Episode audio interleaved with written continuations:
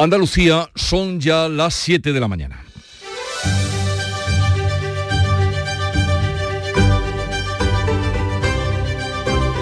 En Canal Sur Radio, La mañana de Andalucía con Jesús Vigorra.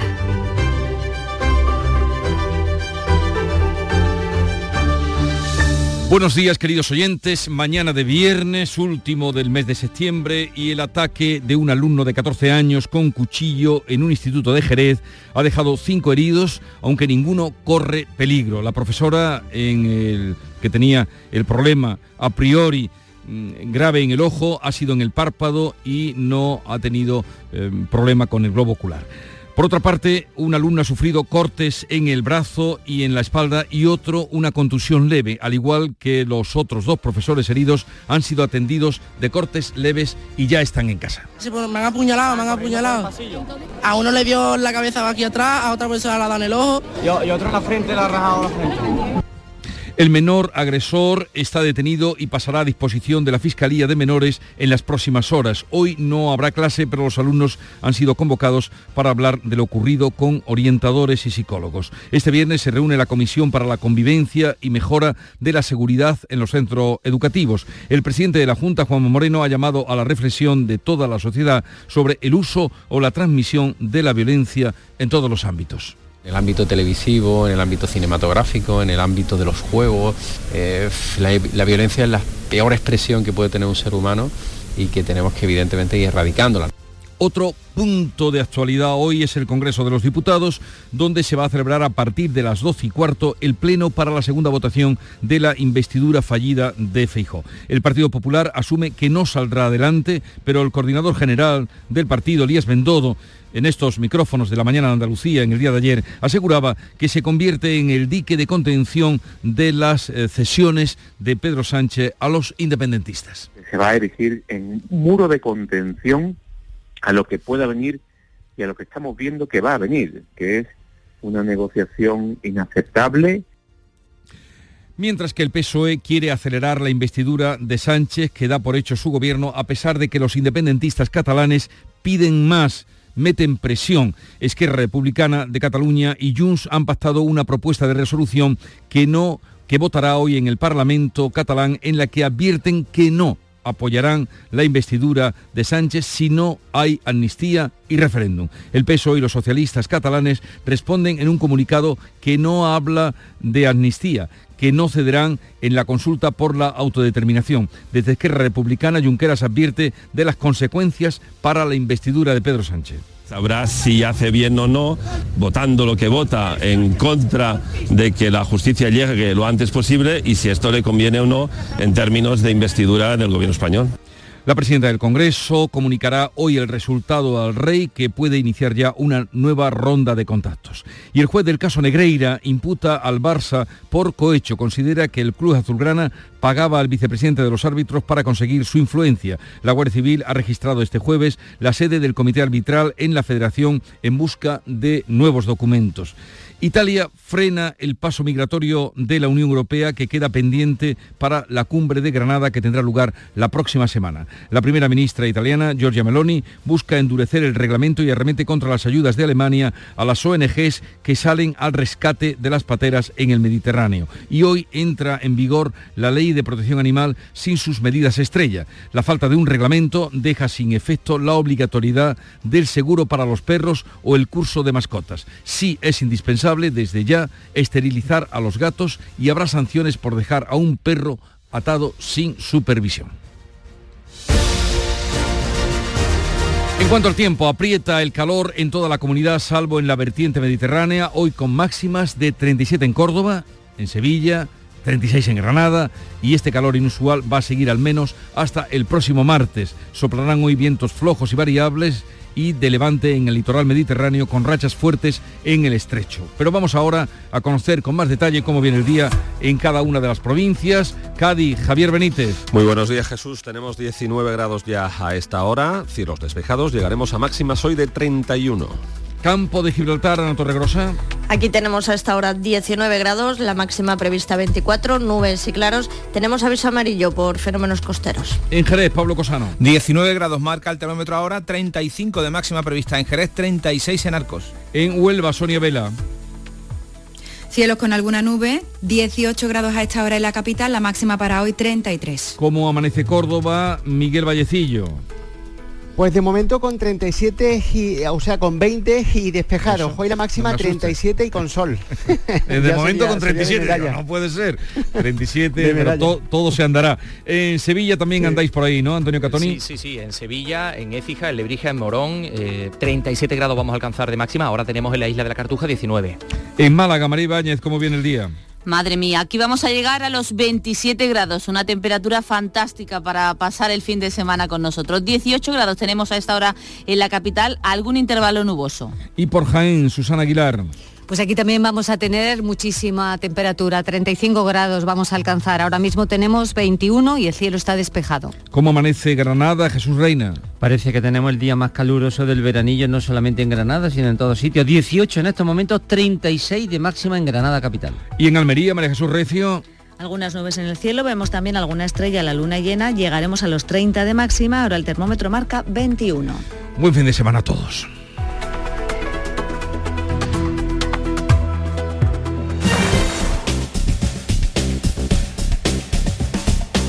Vamos a conocer ahora cómo se circula por las carreteras de Andalucía. Conectamos con la DGT, nos informa desde allí eh, Lucía Andújar. Buenos días. Muy buenos días. Hasta ahora encontramos circulación muy tranquila en toda la red de carreteras de Andalucía. Las entradas y salidas están totalmente despejadas, al igual que la red principal o secundaria o los accesos a los pequeños núcleos urbanos. Eso sí, les vamos a pedir precaución si circulan en Sevilla por la A4 a la altura de Carmona, ya que unas obras de mejora de la calzada pueden ocasionar algunas complicaciones en este tramo y vía. Les pedimos mucha atención al volante.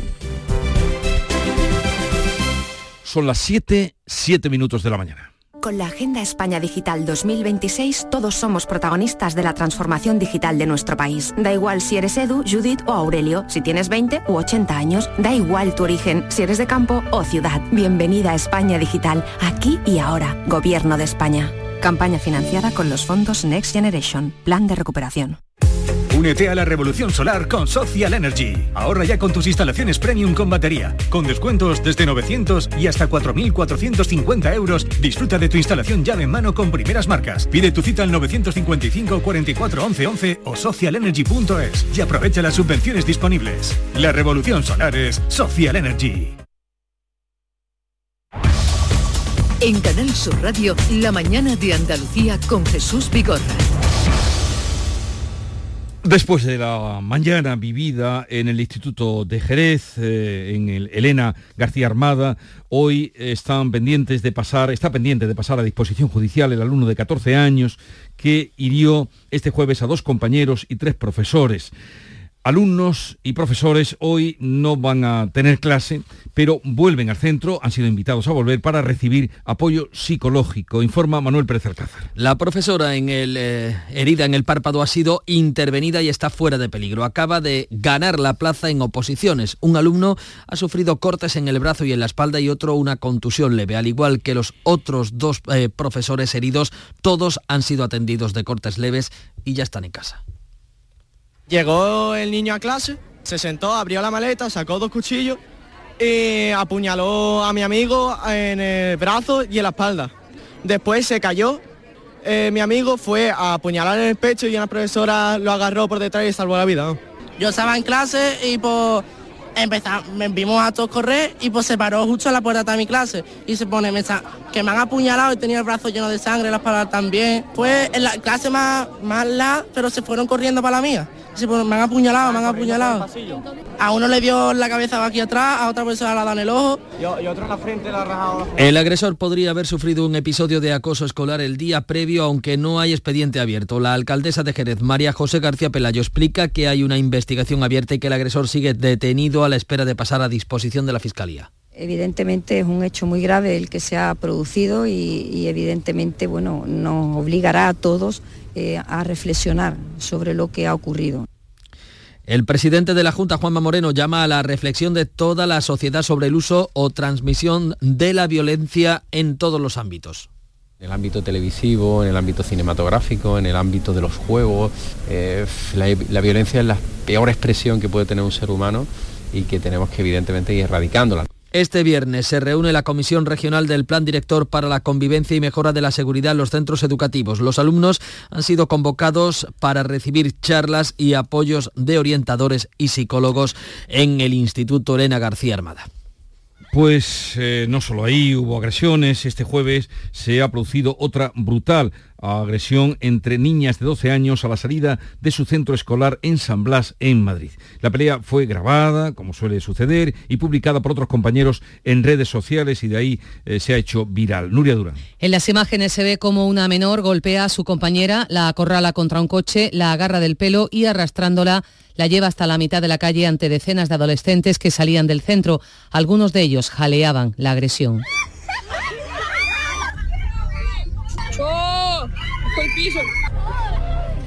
¡Patada, patada, patada! La madre de la menor agredida ha interpuesto una denuncia contra la agresora y contra varios menores que la animaban a seguir. Todos tienen menos de 14 años, son inimputables. Creemos que ganó el debate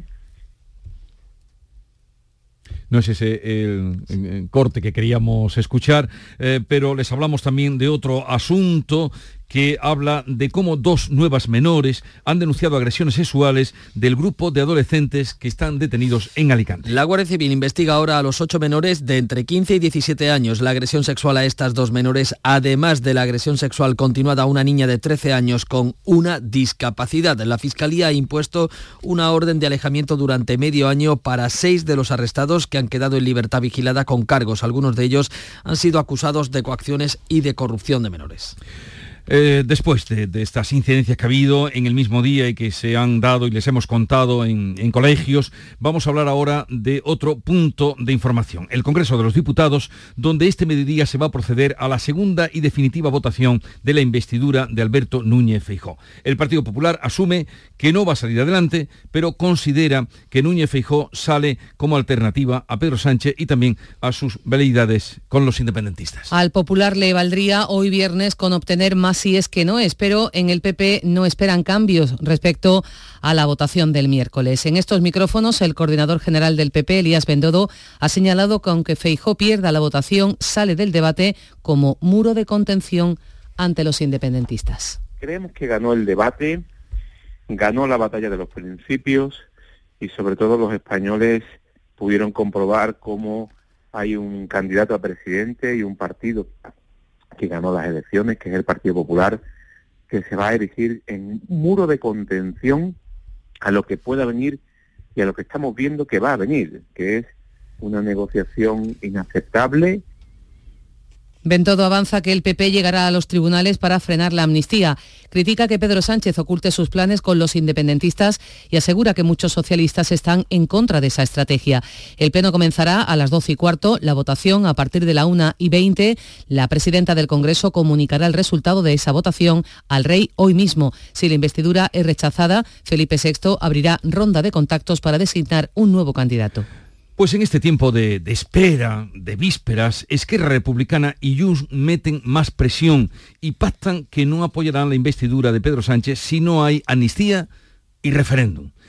Por su parte, el PSOE no habla de amnistía, pero se cierra a ceder en la consulta por la autodeterminación. El Parlamento catalán va a votar hoy la propuesta de resolución conjunta pactada por las dos formaciones independentistas. El paso se produce después de que los socialistas catalanes anunciaran que no apoyarían en el pleno de hoy la amnistía y el referéndum. Junqueras advertía de las consecuencias para la investidura de Pedro Sánchez. El PSC sabrá, sabrá seguro lo que hace y sabrá si hace bien o no, votando lo que vota en contra de que la justicia llegue lo antes posible y si esto le conviene o no en términos de investidura del gobierno español. En un comunicado conjunto, PSOE y PSC no citan la amnistía, pero se plantan frente al referéndum. Advierten de que no habrá avance desde la unilateralidad. Antes del cruce de comunicados y de recibir el encargo del rey, Pedro Sánchez ya ha asegurado que va a repetir gobierno se apresta a repetir ese gobierno de coalición progresista dentro de poco tiempo. El PNV, otro de los apoyos necesarios para Sánchez, ve complicada la negociación con Junts y no descarta una repetición de elecciones. El portavoz de Sumar, Ernesto Urtasun, pide seriedad y responsabilidad a los dos partidos independentistas porque su acuerdo, dice, no ayuda. Nadie quiere repetición electoral y que vamos a ser capaces de sacar esa mayoría plurinacional porque estoy convencido. No creo que Esquerra y Junts estén pensando en una repetición electoral en estos momentos porque sería una gran irresponsabilidad y creo que en Cataluña esto no lo entendería nadie. Los socialistas van a convocar una ronda con los grupos para negociar los apoyos a la investidura. Lanzarán una campaña para explicar las cesiones a los independentistas que va a arrancar mañana en un mitin de Pedro Sánchez en la localidad sevillana de La Rinconada. Pues ya bien, todo está abierto, formación de gobierno en octubre, o tal vez elecciones a principios de año. El Tribunal Europeo de Derechos Humanos desestima el intento de Puigdemont de llevar el proceso a Estrasburgo. Niega que se vulnerasen sus derechos políticos. El Tribunal Europeo señala que la queja de Puigdemont carece de fundamento porque el Constitucional lo reconoció como eurodiputado y no se le cercenó ninguno de sus derechos. Por otro lado, la Fiscalía ha pedido al Tribunal Supremo que abra juicio oral contra la que fue consejera catalana y eurodiputada de Junts, Clara Ponsatí, después de que el juez Llarena concluyera el sumario tras tomarle declaración por delito de desobediencia. El Parlamento andaluz ha aprobado una iniciativa contra la amnistía y el principio de igualdad de todos los españoles que no ha contado con el apoyo del PSOE. La proposición del PP ha forzado a los socialistas a pronunciarse sobre el asunto con su voto en contra. Tan solo han respaldado un punto que reconoce a España como una nación de ciudadanos libres e iguales en derechos y obligaciones. En la sesión de control, el líder del PSOE, Juan Espadas, ha acusado al PP de evitar el debate territorial y dividir a España. El presidente Juanma Moreno ha pedido a los socialistas que estén por encima de los intereses de Pedro Sánchez. Solo habla de Andalucía para alertar de las siete plagas de Egipto que caerán en nuestra tierra si hay un nuevo gobierno del Partido Socialista o de Pedro Sánchez. No hay nadie en el Partido Socialista capaz de, capaz de reaccionar ante esta situación. El Pleno ha rechazado la iniciativa del PSOE para mejorar el autogobierno andaluz. Ha dimitido el concejal del PSOE en el Ayuntamiento de Madrid y ha sido expulsado del Pleno, fue expulsado del Pleno del Ayuntamiento de Madrid por tocar varias veces la cara al alcalde durante el Pleno que estaba eh, rechazando, se trataba del rechazo a la amnistía. El edil socialista Daniel Biondi va a renunciar a su acta y ha pedido disculpas al popular José Luis Martínez Almeida, alcalde de Madrid. Biondi bajó de la tribuna y se dirigió hasta el sillón del primer edil al que tocó el rostro repetidamente. Es usted un violento en los plenos, señor Biondi, y no se lo voy a permitir. No me vuelva a tocar jamás la cara. Jamás. Y señora Maroto, espero que tome medidas. Señor Biondi, abandone el salón de plenos inmediatamente. Por favor, que alguien acompañe al señor Biondi fuera del salón de plenos. Cuando fue diputado en la Asamblea de Madrid, Biondi se encaró con un diputado de Podemos al que le dijo que le iba a arrancar la cabeza. El Ayuntamiento de La Línea estudia la resolución del Supremo que ha rechazado el recurso para la celebración de un referéndum para convertirse La Línea en ciudad autónoma. El alto tribunal deniega la petición del Ayuntamiento al considerar que esta consulta excede absolutamente de los intereses meramente locales, ya que afecta a la organización territorial del Estado y de las comunidades autónomas. La asesoría jurídica del consistorio linense está analizando la resolución para actuar en consecuencia. Hambre de librerías, de bibliotecas, de devorar novelas y cómics. Hambre de bailar y ver bailar. Alimentarnos de teatro, de ópera, de zarzuela, de conciertos, de museos y exposiciones. Hambre de aplaudir. Hambre de renacer, de revivir, de reencontrarnos. Cantar, leer, escuchar, mirar, vivir. Emocionarte a boca llena. Hambre de cultura. Ministerio de Cultura y Deporte. Gobierno de España. Esta es Laura, más conocida como arroba reparte corazones. Y le encanta repartir, pues corazones. Los reparte en redes, al despedirse. Adiós, corazones. Está continuamente repartiendo corazones. Sí, reparte mucho, pero nada comparado con el Rasca Millonario de la ONCE, que reparte más de 20 millones de euros en premios. ¿Y eso es mucho repartir? Rasca Millonario de la ONCE, reparte como nadie. A todos los que jugáis a la ONCE, bien jugado. Juega responsablemente y solo si eres mayor de edad. La mañana de Andalucía. El juez imputa al Barça por cohecho en el caso Negreira de presuntos pagos al responsable de los árbitros. El instructor cree que el Barça pagaba para conseguir influencia. José María Enríquez Negreira cobró del club azulgrana durante 18 años entre 70.000 y 700.000 euros al año por tareas de asesoría de su empresa. Preguntado el presidente de la Liga, parte interesada en la causa sobre si el Barça tenía intención de sobornar a los árbitros, decía que no. La Guardia Civil ha registrado este jueves la sede del Comité Técnico Arbitral. La jefa de prensa de la selección femenina de fútbol declara ante el juez que recibió presiones por las manifestaciones de la jugadora Jenny Hermoso tras el beso que le dio Luis Rubiales. Pérez eh, ha declarado como testigo y ha entregado su teléfono para proceder a su volcado. El hermano de Jenny Hermoso, por su parte, que ya prestó declaración como testigo, también ha acudido este jueves para proceder al volcado de su teléfono móvil. El Ayuntamiento de Motril mantiene de momento la medalla de oro a Luis Rubiales y va a abrir expediente para proceder con esta petición que cursaba Izquierda Unida. Y también les contamos que la ley de protección animal entra hoy en vigor a medio gas. Y es que el Gobierno en funciones no puede aprobar el reglamento que desarrolle los aspectos fundamentales, el seguro de responsabilidad civil para perros, el curso para todos los dueños de mascota o el registro de todos los animales. A partir de hoy viernes será obligatorio esterilizar a los gatos, el sacrificio cero de animales en los refugios o las sanciones por dejar a un perro atado y sin supervisión en un supermercado o en el balcón de casa. Ningún perro podrá estar solo más de 24 horas o tres días si se trata de otra mascota. Son las 7.20 minutos de la mañana. Enseguida vamos con la revista de prensa que ya tiene preparada Paco Ramón. Mi primera vez duró muy poco. Tenía uno nuevo cada mes. Hacía mucho que no dormía del tirón. Mamá, vas a flipar. Me han hecho indefinida. Con la nueva reforma laboral, los contratos indefinidos son una realidad. Vivir con tranquilidad es un derecho. Ministerio de Trabajo y Economía Social. Gobierno de España.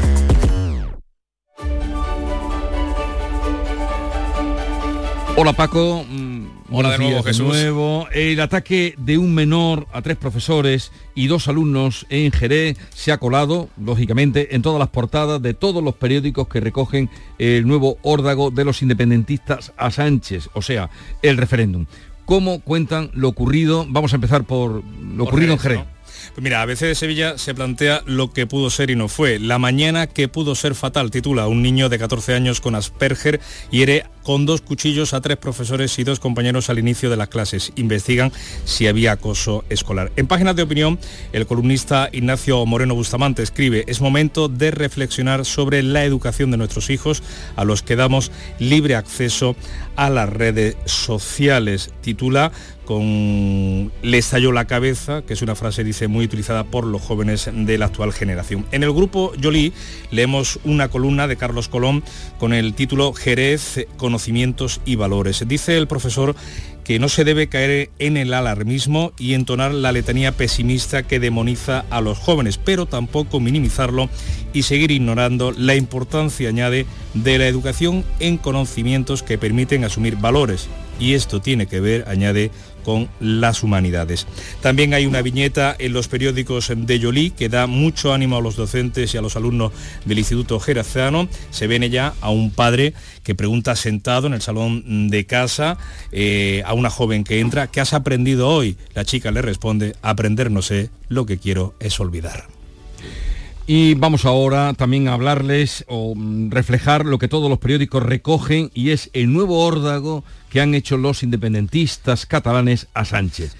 Quieren el referéndum. El referéndum. Cuenta BC que Junts y Esquerra pactan no investir a Sánchez sin amnistía y negociación del referéndum, mientras los socialistas contestan a ese órdago del independentismo apelando al diálogo. Por ese camino no hay avance posible, son palabras textuales. En el país leemos que los socialistas se plantan ante Junts y Esquerra por el referéndum. El PSOE y el PSC responden a la iniciativa del independentismo en el Parlamento para exigir la consulta. Recupera también la misma frase que ABC, por ese camino no hay avance posible. Y añade que la investidura dibuja una mayoría en el Congreso para, eso sí, la amnistía.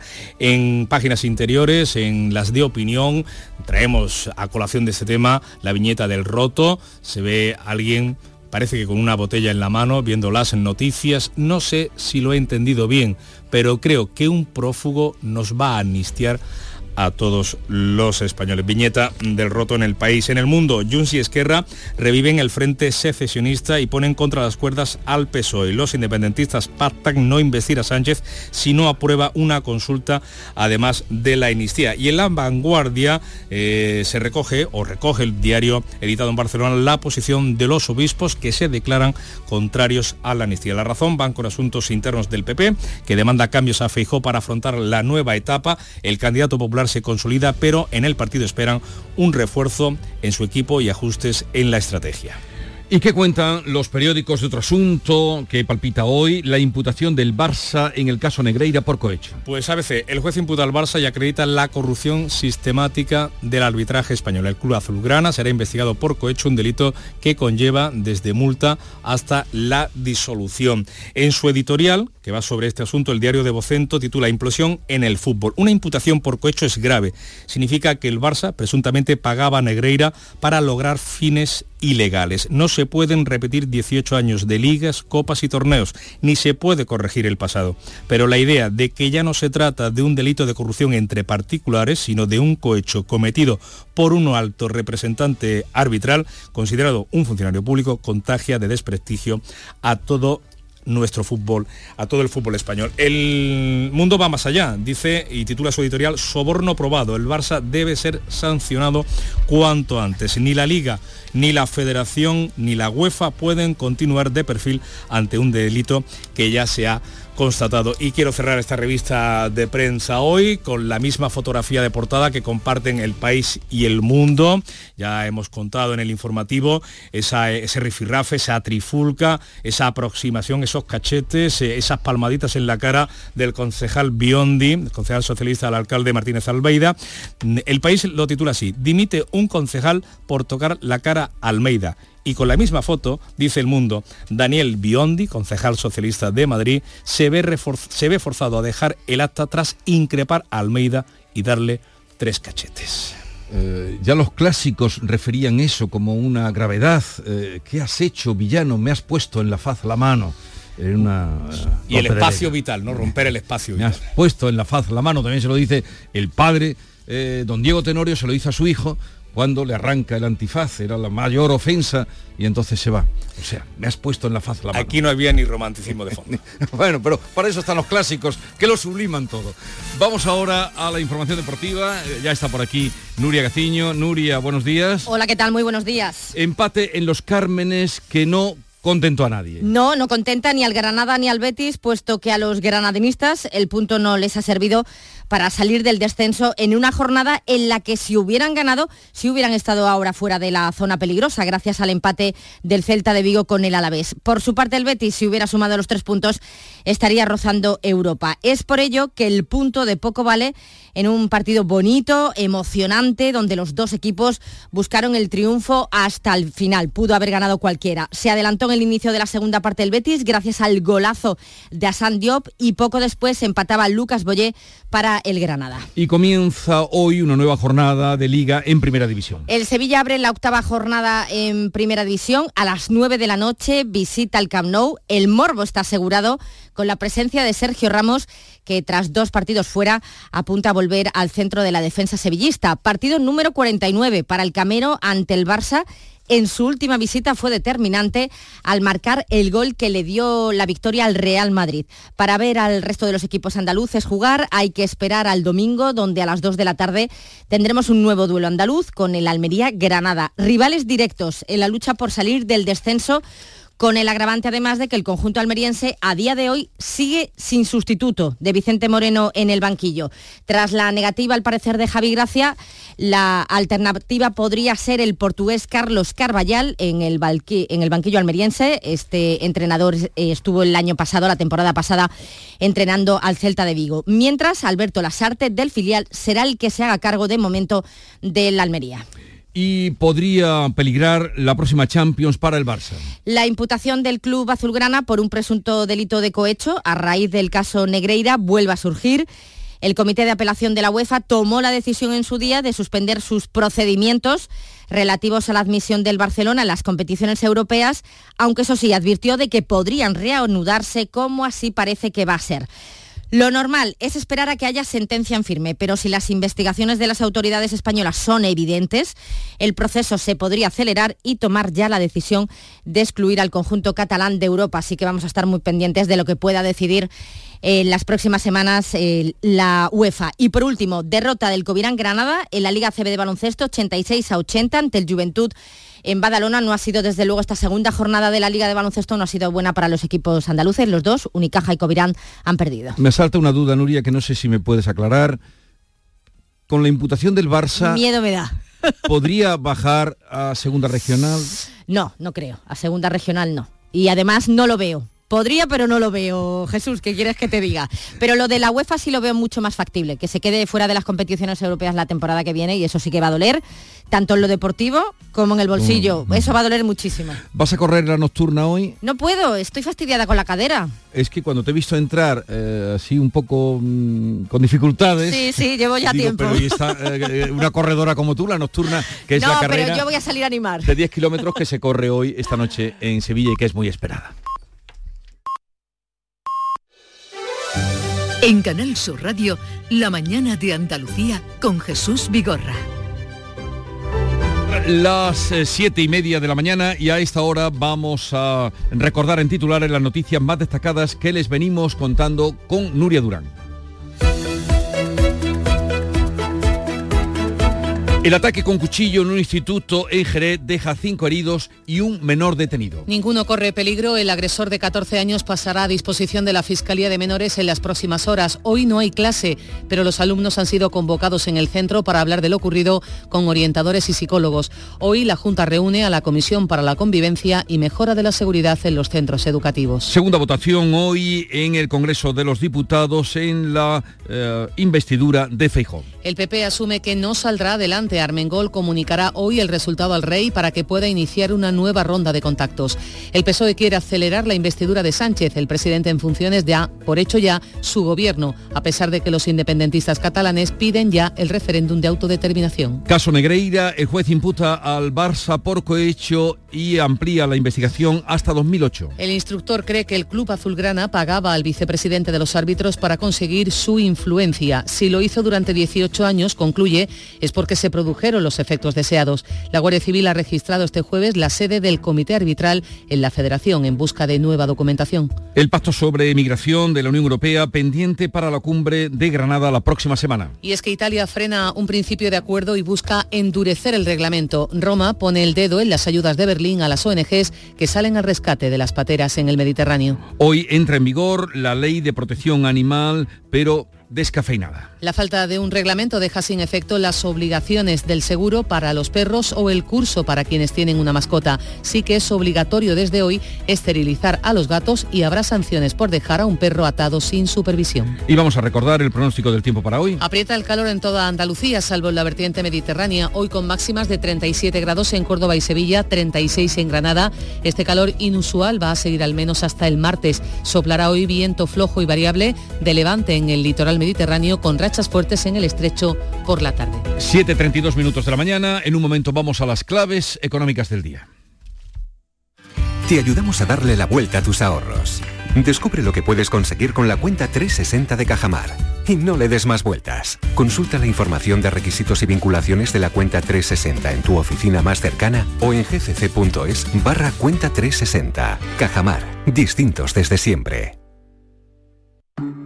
Asegurarte en Montepío es muy diferente a hacerlo en otras compañías. Es como formar parte de una gran familia que lleva cuidando de los suyos más de 100 años. Descubre nuestras soluciones en salud, decesos, jurídico, retirada de carnet y mucho más, siempre a los mejores precios. Visita montepíoconductores.com.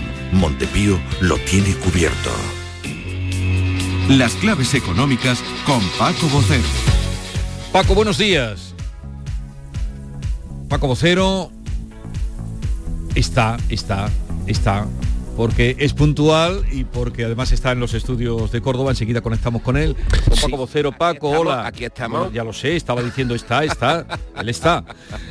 Llegamos a viernes, eh, es el último ya de, mes, 29, eh, que por cierto, en Córdoba, desde donde nos hablas, Hoy sería San Rafael, pero ahí en Córdoba no mueven su, 24, ¿verdad? El 24 de octubre es sagrado, ya sabes. Eh, oye, comenzamos ya el último trimestre del año. A ver, ¿qué tenemos para hoy en materia de actualidad y también de claves? Pues mira, vamos rápido con la actualidad, Jesús, porque hoy mm, volvemos a hablar de precios para finalizar el mes. Y es que en la zona euro se va a hacer la primera lectura preliminar de septiembre del IPC, como la hicimos nosotros ayer en este país, como la registramos. El consenso, fíjate, prevé que se va a moderar. Em, la inflación general y se va a moderar de forma importante, en torno a 8 décimas, y la subyacente también de forma, de forma muy relevante en torno a las 4 décimas Mucha gente pensaba que esto iba a suceder ayer en nuestro país y sin embargo fíjate que acabó subiendo de forma importante por ese empuje de los carburantes de los que hemos estado hablando. Y ahora vamos a ir con las claves. A ver, cuéntanos.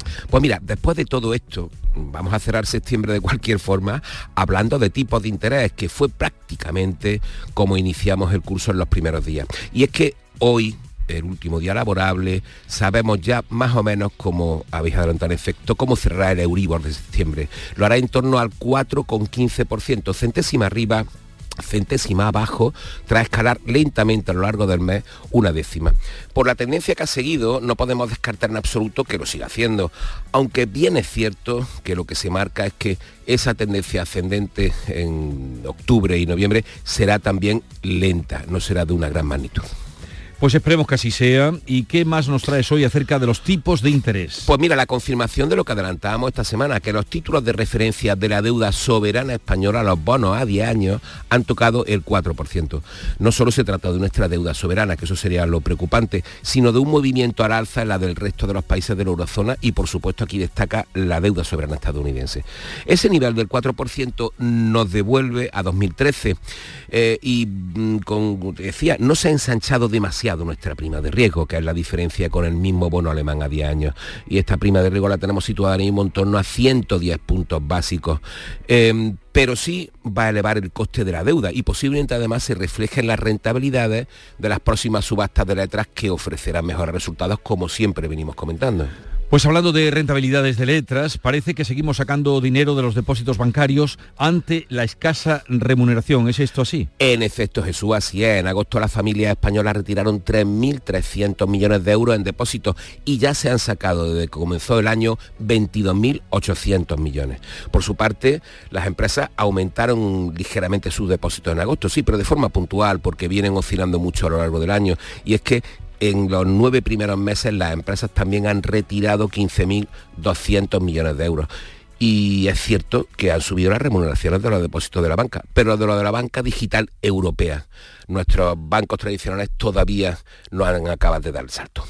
¿Alguna cosa más? Pues mira, sí, un apunte positivo. Las ventas del comercio minorista crecieron un 7% en agosto, un mes tradicionalmente complejo, siete décimas menos que en julio, pero desde luego encadenando nueve meses seguidos al alza.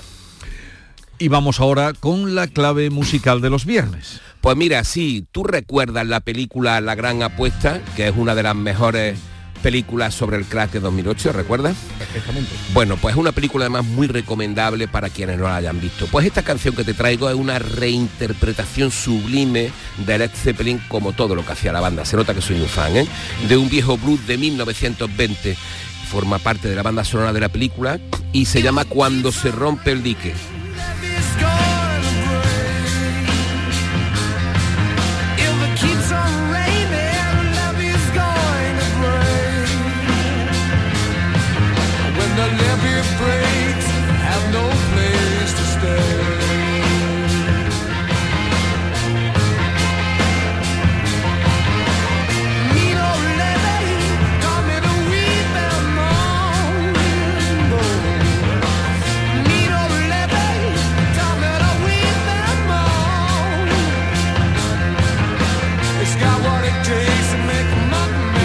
Paco, que las claves musicales, esta selección musical que desde hace pues ya dos temporadas nos ofrece Paco Vocero, se puede, eh, pueden ustedes también acceder a esta selección musical. ¿Cómo, Paco? Exactamente, se puede acceder transitoriamente porque estamos preparando el lanzamiento de un podcast magnífico aquí de nuestra radio de Andalucía. Se puede acceder momentáneamente a través de Spotify.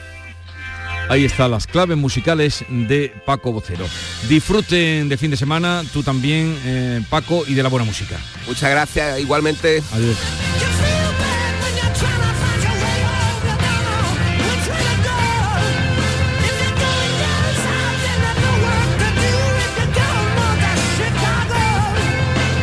La mañana de Andalucía. Con la Agenda España Digital 2026 todos somos protagonistas de la transformación digital de nuestro país. Da igual si eres Edu, Judith o Aurelio, si tienes 20 u 80 años, da igual tu origen, si eres de campo o ciudad. Bienvenida a España Digital, aquí y ahora, Gobierno de España. Campaña financiada con los fondos Next Generation, Plan de Recuperación. Mónica vive desde hace años en un pueblo tranquilo de la sierra rodeado de naturaleza. Pero hace poco le ofrecieron un puesto de trabajo en el centro de la ciudad. Al principio lo dudó, le preocupaba la distancia. Pero hoy gracias al tren va y viene de la oficina cómodamente todos los días. Así, además, durante los trayectos, tiene tiempo para dedicarse a una de sus grandes pasiones, la lectura. No es magia, son tus impuestos. Agencia Tributaria, Ministerio de Hacienda y Función Pública, Gobierno de España. Hambre de librerías, de bibliotecas, de devorar novelas y cómics. Hambre de bailar y ver bailar. Alimentarnos de teatro, de ópera, de zarzuela, de conciertos, de museos y exposiciones. Hambre de aplaudir. Hambre de renacer, de revivir, de reencontrarnos. Cantar, leer, escuchar, mirar, vivir. Emocionarte a boca llena. Hambre de cultura. Ministerio de Cultura y Deporte. Gobierno de España. Esta es La Mañana de Andalucía con Jesús Vigorra. Canal Sur Radio. Vamos a contarles otra noticia de Andalucía. La localidad cordobesa de Pozo Blanco está sin agua desde la media tarde de ayer a causa de la rotura de una de las tuberías principales que suministran al pueblo. La avería afecta a todo el casco urbano. Miguel Vallecillo. Y se sigue trabajando a contrarreloj para reparar la rotura de la tubería cuanto antes, que se produjo efectivamente ayer por la tarde en la calle Feria de Pozo Blanco, levantando incluso el pavimento. Por ese motivo, los vecinos comentan que oyeron una fuerte explosión y empezar a salir eh, mucha agua del suelo. Se espera poder reanudar el suministro en las próximas horas. Ayer los vecinos recibieron agua con camino de cisterna que puso la empresa municipal. Porque además Pozo Blanco está en feria ahora. Menudo problema. Menudo problema. Ojalá lo puedan resolver pronto. La provincia ha pasado del estado de prealerta al de alerta por sequía en Huelva. Cuéntanos, Sonia Vela. Desde GIASA, que es la empresa pública del agua, señalan que hay que reducir el consumo para uso urbano un 10% y así evitar que los cortes de agua se extiendan a toda la provincia. Y es que en la actualidad hay restricciones en cuatro poblaciones de la Sierra de Aracena y Picos de Aroche. Son Cumbres Mayores, Cañaveral de León, el yacimiento minero Minas de Concepción y la aldea Las Cefiñas. A los ayuntamientos se les apremia mejorar también sus redes de abastecimiento, una medida que supondría ya un ahorro significativo en el consumo de agua.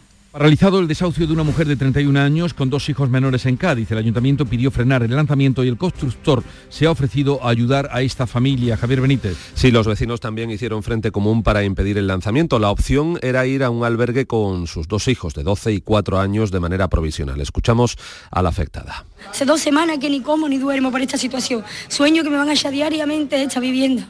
Esta vivienda que yo estoy pagando. Esta vivienda que es mi casa de toda la vida. Que los vecinos están aquí de verdad, que saben que es mi casa, que es donde yo he vivido siempre. Finalmente, el juzgado ha atendido la petición que ha realizado el ayuntamiento presentando un escrito aludiendo a razones humanitarias y un constructor conocido como el constructor solidario en Cádiz, Agustín Rubiales, se ha ofrecido personalmente a ayudarle.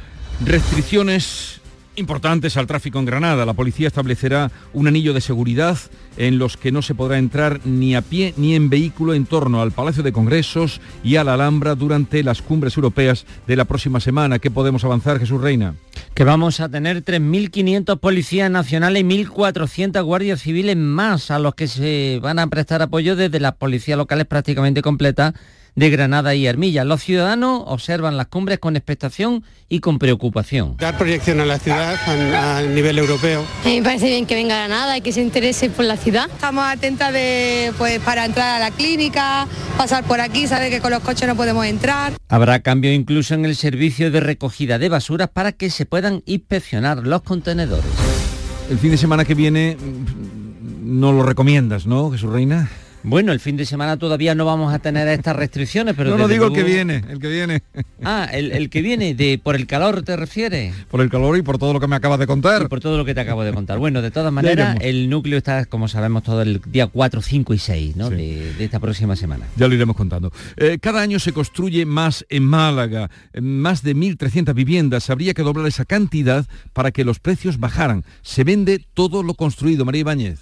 Así es, lo dice un, un informe de la consulta inmobiliaria Sábil. En ese informe se destaca que el 63% de la oferta de vivienda en Málaga ya está vendida, a pesar de que el precio medio roza, ojo, los 4.000 euros el metro cuadrado. La compra de un inmueble que acaba de salir al mercado se firma en menos de un año. Mira lo que nos decía el director de esta de Sábil Andalucía, José Félix Pérez Peña. Y hay un dato muy incontestable que hoy en día en nueva por debajo de 3.000 euros metro cuadrado solo se puede comprar en Churriana.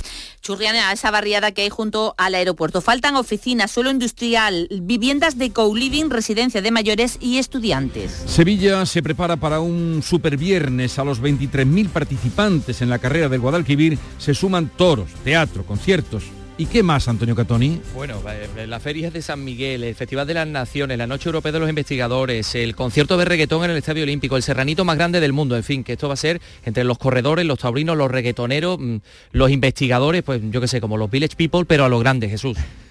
Pues eso se planea y se presenta y se ofrece esta noche, tarde noche en Sevilla. Llegamos así a las 7.45 minutos de la mañana, 8 menos cuarto, es ahora el tiempo para la información local. Atentos. En la mañana de Andalucía de Canal Sur Radio, las noticias de Sevilla con Antonio Catoni.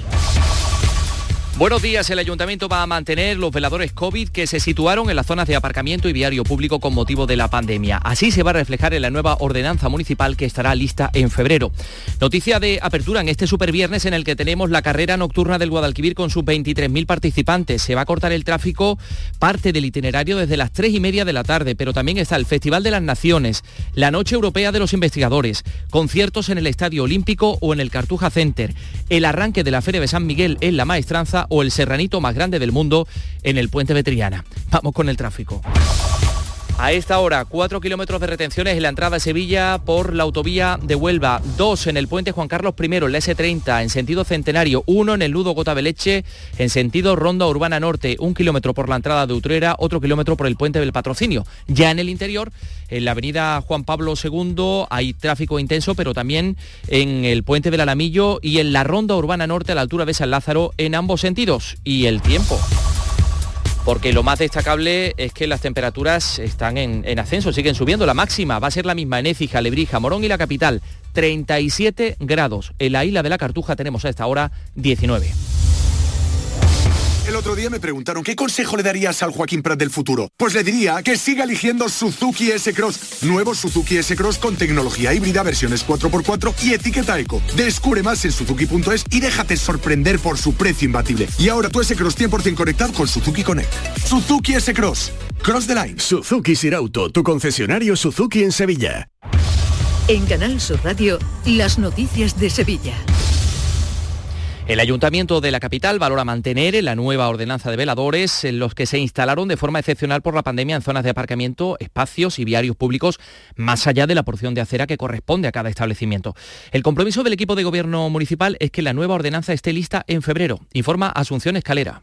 De cara a la nueva ordenanza, se están valorando las inversiones realizadas por los establecimientos cuando implantaron plataformas inmobiliario que no han sido amortizadas aún, además de la contratación de personal. Igualmente, se está valorando el esfuerzo realizado para mejorar la accesibilidad en los viarios, sin olvidar que también han cambiado las costumbres de los clientes. El ayuntamiento valora la aportación de la hostelería a la reactivación económica de la ciudad y por todo ello sopesa mantener las actuales condiciones más allá de la prórroga que en principio acaba en febrero. 7.47 Superviernes. 23.000 personas van a correr esta noche la carrera nocturna del Guadalquivir, que es el evento más destacado de este 29 de septiembre. Pueden ser más, pueden ser más porque las inscripciones están abiertas hasta una hora antes del comienzo para compensar el, hackeo del eh, servicio informático municipal. Atención porque esto va a suponer ya cortes desde las tres y media de esta tarde. Rosa Rico. Se cortará el Paseo de las Delicias y el primer tramo de La Palmera entre Glorieta de Marineros y Avenida Bueno Monreal.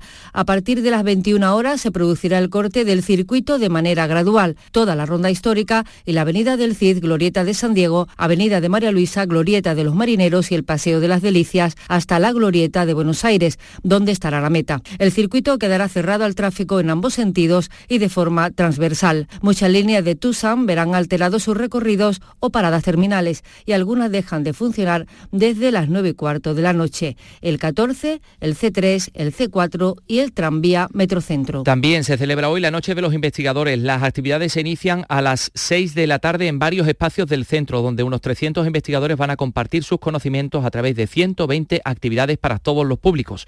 La delegada de Salud y Consumo explica cómo se va a hacer todo esto. Silvia Pozo. Junto con las universidades y las diferentes instituciones científicas, realizaremos multitud de actividades como talleres, charlas.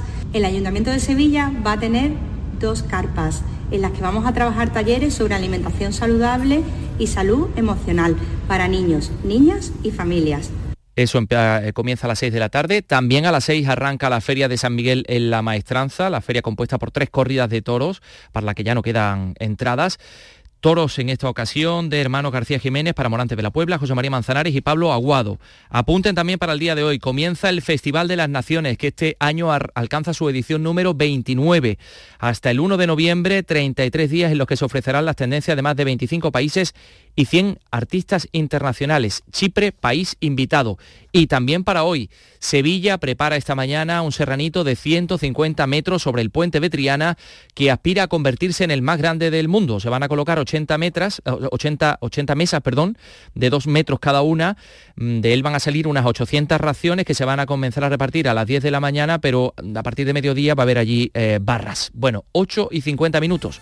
Vamos con los deportes, con ese empate a uno en el Granada Betis. Antonio Camaño, buenos días. Hola, ¿qué tal? Muy buenos días. El Betis empató anoche ante el Granada en un enfrentamiento andaluz muy vistoso que se disputó en Los Cármenes eh, con un partido también muy igualado y con dos equipos que hicieron disfrutar a los aficionados al fútbol. Se adelantó el Betis con un gol de Asan Diao que con 18 años recién cumplidos hace historia con la camiseta del Betis en su primer partido en primera. Por parte Nazarí marcó Lucas Boya y termina la jornada de liga en el día de ayer y hoy comienza una nueva porque el Sevilla abre esta noche la jornada de liga ante el Barcelona en el estadio de Montjuic en un partido donde el conjunto nervionense quiere aprovechar el impulso obtenido ante el Almería y complicar el partido a un equipo, a la azulgrana que viene de pinchar ante el Mallorca y que nuevamente está metido de lleno en el asunto Negreira.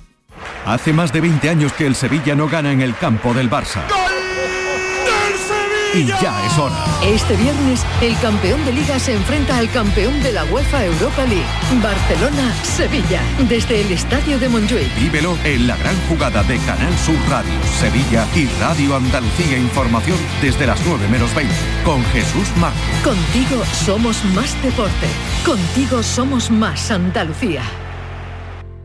Los frigoríficos del ahorro, los frigoríficos Nevir, selección de frío o congelador, motor inverter para bajo consumo, enfriamiento rápido, silenciosos. Sí, sí, frigoríficos Nevir, en blanco o inox, puertas reversibles. Ya lo hemos dicho, somos los frigoríficos del ahorro. Nevir, en las mejores tiendas. El lunes 2 de octubre, a las 10 de la noche. El llamador en Canal Sur Radio, las noticias de Sevilla. Con Antonio Catoni. EMASESA plantea que la factura del agua suba en dos años un 22% para los hogares con un consumo normal y un 46% para los que más gasten. Esta propuesta tiene que aprobarse en el mes de octubre en el Consejo de Administración.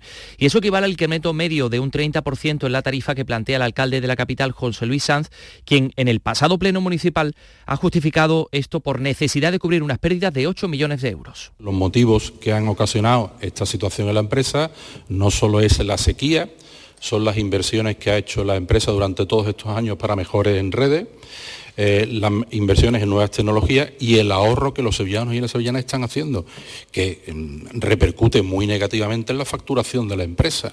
En ese pleno, toda la oposición ha apoyado la moción socialista que insta al alcalde a mantener abierto el Teatro Lope de Vega y a impulsar de nuevo la agenda cultural de la ciudad. Escuchamos al portavoz socialista Antonio Muñoz. Frenar la deriva cultural a la que nos están llevando las improvisaciones permanente de su acción de gobierno en política cultural. Se trata, señor Sanz, no de destruir, sino de mejorar en todo caso, pero no deshacer lo que funciona y o lo que venía funcionando. Les contamos que el periodista, escritor y académico Arturo Pérez Reverte va a recibir el próximo 5 de octubre el premio Embajador de Sevilla que le otorga la Asociación de Empresas Turísticas Sevilla City Center y la Asociación de Hoteles. Se le reconoce la proyección de la ciudad en sus obras y la sensibilidad y la habilidad de retratar la Sevilla más universal con sus luces y sus sombras. En el ámbito del patrimonio, el Museo de Bellas Artes exhibe en la sala 10 el techo de Juan de Arguijo, compuesto por 21 pinturas sobre lienzo y atribuidas hasta el momento a Alonso Vázquez. Conjunto restaurado por el Instituto Andaluz de Patrimonio Histórico que ha quedado ya en su disposición definitiva en esta sala 10, la sala de los Zurbaranes. Y por otra parte ya se han concluido los trabajos de restauración de la estatua ecuestre del Rey San Fernando en la Plaza Nueva. Se ha efectuado una tarea de limpieza y reparación de grietas y otros desperfectos causados por el medio ambiente y por la mano del hombre y se le ha aplicado una pátina de protección eh, sobre el metal para evitar la corrosión. Hoy se comienza la programación de otoño del Espacio Turina, con novedades su director Fernando Rodríguez. Iniciamos este año con cine mudo con música, música clásica, con dos propuestas.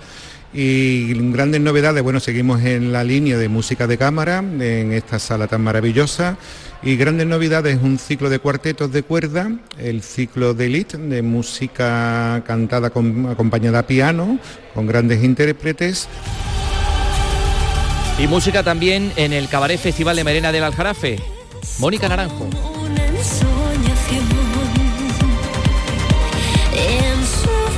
Tenemos 19 grados en Sevilla, alcanzaremos los 37.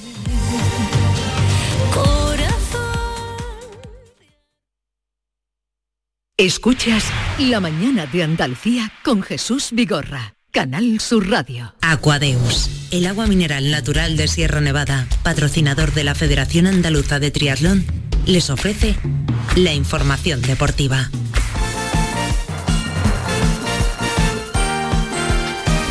8 menos 5 de la mañana, Nuria Caciño, buenos días. Hola, ¿qué tal? Muy buenos días. Que me decías que hoy hay nueva jornada de liga, pero, pero si ayer tuvimos al Betty Granada, ¿no? ¿Cómo era esto? Mira, ojalá, ojalá todas las semanas fuesen iguales, empalmando pues una jornada tras la otra. sigue la liga. Sí, comienza hoy la octava en primera con el Sevilla jugando en el Camp Nou, pero anoche se cerraba la séptima donde el Granada y el Betis empataban a uno en los Cármenes. Un resultado que sabe a poco para los dos equipos, sobre todo para el Granada, que desaprovechó una buena oportunidad para haber salido de los puestos de descenso. Se adelantó en el marcador el conjunto verde y blanco gracias al golazo de Asan Diop al inicio de la segunda parte. Poco después empataba Lucas Boye para el Granada. Un Granada que lo intentó hasta el final, pero que no tuvo su recompensa, algo que ha lamentado el técnico Paco López. Una pena después del partido que han hecho estos, estos jugadores hoy, que solamente nos vayamos con un punto, sobre todo teniendo en cuenta el rival que teníamos enfrente, el gran equipo que es. Hemos demostrado una vez más que este equipo no se va a rendir, no se rinde, que tiene argumentos para tutear a cualquier equipo y hoy encima pues generar, pues no sé si han sido 16 ocasiones de gol, no sé si han sido 19 tiros a puerta, bueno, una barbaridad. Hay argumentos para creer en este Granada que junto al Betis nos hizo disfrutar de un buen partido. El tramo final eh, no pudo ser más trepidante y emocionante con los dos equipos intentando llevarse la victoria. Es por ello que para Manuel Pellegrini eh, el punto es bueno. Por supuesto, cuando tenemos en cuatro partidos no hemos podido tener victoria, algo no estaremos haciendo bien pero creo que hoy día fue un muy buen partido por ambos equipos, los equipos dedicados a jugar, así que yo creo que la gente disfrutó de un buen espectáculo donde comenzamos bien, que tuvimos un par de oportunidades, después se nos perdió el balón y Granada pudo haberse puesto por delante en el marcador. Después retomamos, hicimos un muy buen gol y, Granada nos, eh, nos empató. Así que creo que fue un partido peleado, donde ambos tuvieron ocasiones como para haberse quedado con los tres puntos. Así que me parece un punto, me parece un punto justo. Además, Celta y Alavés empataron a uno y victoria no exenta de polémica del Atlético de Madrid 0 a 2 ante Osasuna. Pero no hay tiempo para el descanso. Arranca hoy la octava jornada en primera división, donde el Sevilla visita esta noche a las 9 al Barcelona. No ha viajado en Nesiri por culpa de un esguince de tobillo, pero han vuelto Acuña y Mariano, ya recuperados de sus respectivas dolencias. Y el que parece que volverá al once titular en la defensa es Sergio Ramos, que va a cumplir además su partido 49 ante el Barça. El morbo está asegurado, Máxime, cuando en su última visita al Camp Nou fue clave, marcando el gol de la victoria para el Real Madrid. Según Mendilibar, habrá que hacer mínimo un gol. Están encajando goles, más goles que, por ejemplo la temporada pasada. Eso te da un poco de el pensar que, podemos generar, ¿no? Está claro que para ganar habría que meter más de, más de un gol, creo yo, ¿no? Porque al final son equipos que en su casa una por lo menos te la van a, te la van a hacer, ¿no? Pero yo creo que estamos con la confianza y, el equipo y los jugadores creo que están bien como para ir con la mentalidad buena para poder ganar allí. Un Barcelona que lleva dos partidos en los que no hemos visto su mejor versión y además el caso Negreira sigue avanzando. Ahora se imputa al Barcelona por cohecho, por soborno, ya que el juez considera que los pagos al que fuera vicepresidente del comité de árbitros, Enrique Negreira, y a su hijo pueden constituir delito. Al respecto, se le ha vuelto a preguntar al entrenador del Barça, Xavi. Ya sabéis mi opinión del caso Negreira. Si la semana que viene habrá otra noticia de Negreira. Y, la y de aquí 15 días habrá otra. Y en un mes y medio habrá otra también. Sabéis mi opinión del caso Negreira. Si tiráis de meroteca, que eso os gusta también, ¿no? De meroteca, ¿eh? para lo que os interesa, tiráis, ¿no? Pues si tiras, sabes mi opinión del caso Negreira. Yo nunca, nunca he tenido la sensación, nunca, y lo repito, que los árbitros nos han beneficiado. Nunca. De momento disfrutaremos del Barcelona-Sevilla de esta noche. El resto de los equipos andaluces juegan el domingo. Destaca sobre todo a las 2 de la tarde ese nuevo duelo andaluz entre el Almería y el Granada. De momento la Almería sin entrenador, aunque todo apunta que puede ser Carlos Carballal, ex del Celta. Aquadeus, ahora más cerca de ti, procedente del manantial Sierra Nevada, un agua excepcional en sabor, de mineralización débil que nace en tu región. Aquadeus Sierra Nevada es ideal para hidratar a toda la familia y no olvides tirar tu botella al contenedor amarillo. Aquadeus, fuente de vida, ahora también en Andalucía.